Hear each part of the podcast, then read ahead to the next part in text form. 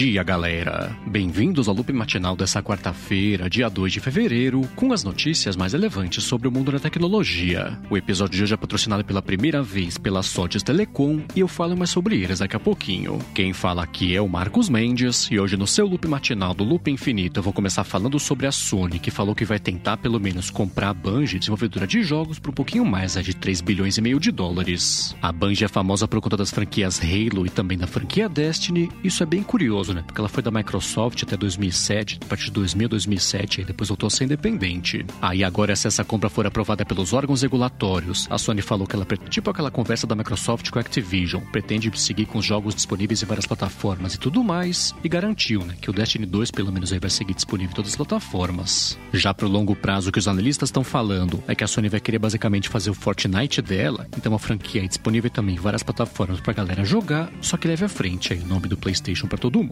E já que eu citei a franquia Halo agora há pouco, deixa eu comentar que pintou o primeiro trailer da série de live action que vai pintar no Paramount Plus, pelo menos lá fora, em março. O trailer mostra a exploração da história que se passa lá no século 26, com a humanidade combatendo os alienígenas chamados lá de Covenant, e mostra todo mundo, né? Então tem o Master Chief, tem a Cortana também, né? Tem lá o pessoal dos Spartans e do Silver Team. A estreia da série tá marcada para acontecer no Paramount Plus em 24 de março, isso pelo menos lá nos Estados Unidos, e caso você queira ver esse trailer, tem link aqui na descrição.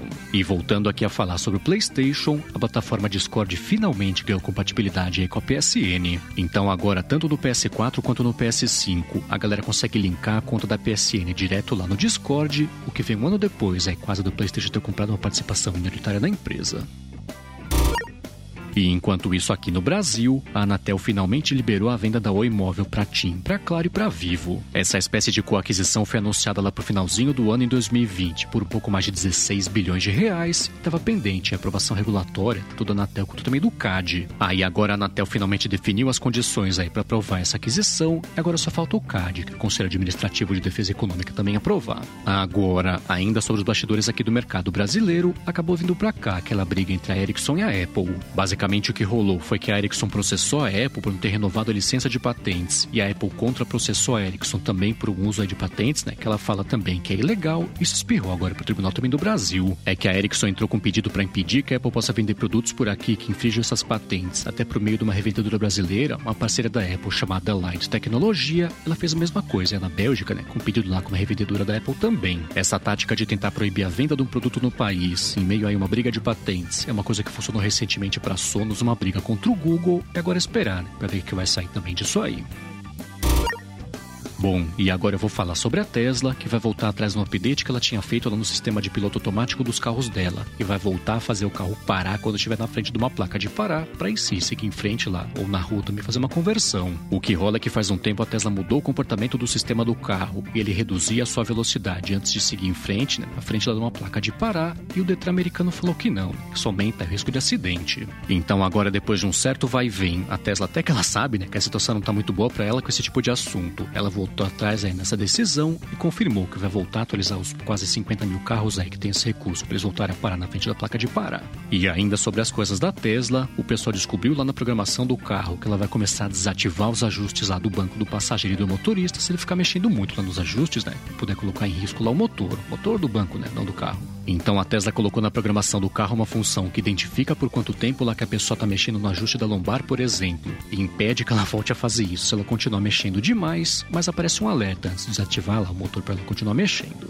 Bom, e por último aqui das coisas da Tesla, ela começou a vender um microfone na China chamado Tesla Mic, mas ele esgotou lá em menos de uma hora depois do começo das vendas. O microfone custava mais ou menos uns mil reais e é para ser usado naquele karaoke, que é uma função de karaokê que ela lançou nos carros dela no finalzinho de 2019 e tem o pessoal revendendo já por custo de 3 mil reais para quem perdeu a venda oficial.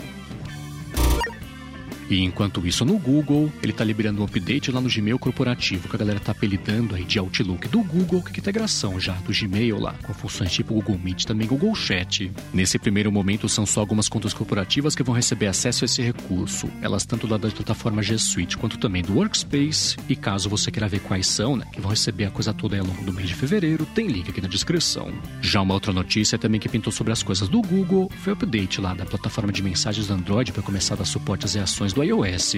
Então, agora numa conversa em grupo que tem usuários de iPhone e de Android também, quando alguém do iPhone mandar uma daquelas reações que chamam tapback, que é tipo um joinha para cima, risada e tudo mais, elas vão começar a aparecer com os emojis lá na mensagem também no Android e não como texto, como acontecia antes.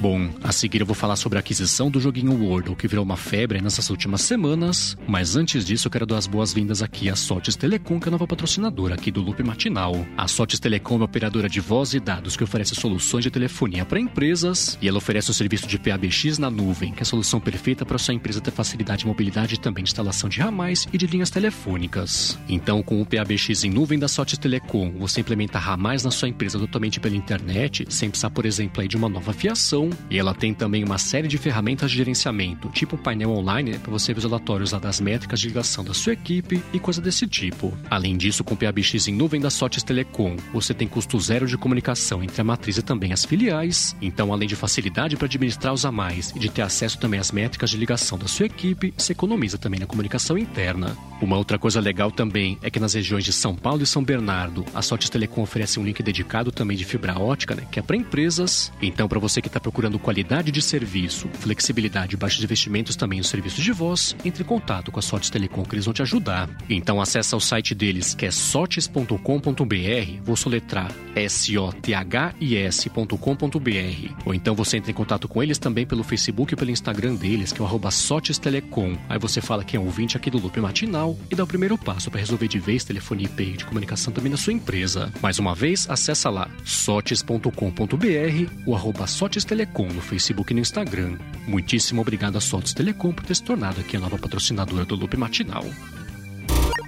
Bom, vamos lá, né? Especialmente nessas últimas semanas. Acho que quase todo mundo que usa o Twitter viu pelo menos um tweet aí com os quadradinhos verdes, amarelos e pretos também, com o desempenho da pessoa lá na plataforma Wordle. E pra quem não sabe o que é isso, é o seguinte: esse é basicamente o jogo de forca que virou uma febre mundial nessas últimas semanas. E foi em coisa de dois meses aí para vários milhões de jogadores diários. Ela tem um desafio, que é a pessoa acertar a palavra do dia lá, que tem cinco letras. Bom, no finalzinho de segunda para terça, depois que estava gravada aqui já o loop matinal de ontem, o criador do Wordle comentou que ele estava vendendo a plataforma dele para o New York Times e o Times confirmou que comprou a Wordle por coisa de 1 a 3 milhões de dólares. O Times comentou também isso, claro, né, que pelo menos por enquanto o Wordle vai seguir de graça, mas é aquela coisa, né? Eles mencionam as palavras assinantes e assinatura também por oito vezes aí ao longo do texto, então é bem provável, né, que ele vire para assinantes só aí depois no futuro mais próximo. Agora, continuando aqui falando sobre aquisições, o Facebook confirmou que vendeu aquela divisão Diem do dinheiro deles para um banco chamado Silvergate Bank. A Silvergate comprou as ferramentas estrutura também que o Facebook tinha desenvolvido já para fazer a stablecoin Diem e confirmou que foi uns 200 milhões de dólares que eles pagaram lá entre ações e também dinheiro vivo. Já uma outra notícia também que pintou sobre o mundo do Facebook foi a chegada de avatares 3D para galera postar nos Instagram Stories lá nos Estados Unidos, Canadá e México. Além disso, ele atualizou também os avatares 3D do Messenger e do Facebook também para ficar igual, né? Que pintou essa nova versão aí das Instagram Stories, mas está sem confirmação, pelo menos por enquanto, aí da previsão da expansão internacional da coisa toda. E enquanto isso, no mundo da Apple, ela seguiu liderando o mercado de tablets no finalzinho do ano passado. O Instituto IDC falou que ela vendeu quase 40% do total de tablets aí no quarto trimestre do ano passado. Isso foi uma queda, na verdade, de quase 9% aí na comparação ano sobre ano. Na verdade, no top 5 foi só a Amazon que conseguiu vender mais na comparação ano sobre ano, mas ainda assim um crescimento só de 1,5% nessa comparação, e foi 12% encolhimento do mercado total de tablets nesse finalzinho do ano passado. E ainda sobre as coisas da Apple, encerrando aqui o episódio de hoje, o pessoal encontrou encontrou lá no beta mais recente do iOS umas referências ao envio de notificações pelo Safari, como acontece hoje em dia lá no Mac, né, com outros navegadores também. Então a ideia aqui com isso é que tanto os sites né, quanto web apps também consigam mandar notificação para o usuário direto lá pelo sistema do Safari, mas está desligado, pelo menos por enquanto, né, isso por padrão dos ajustes lá do sistema.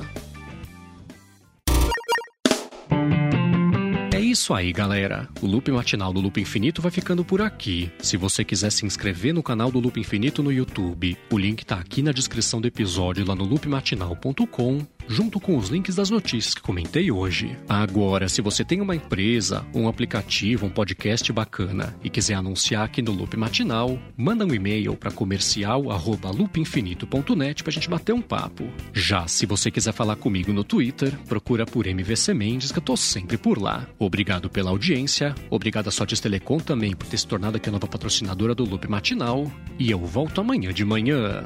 Falou!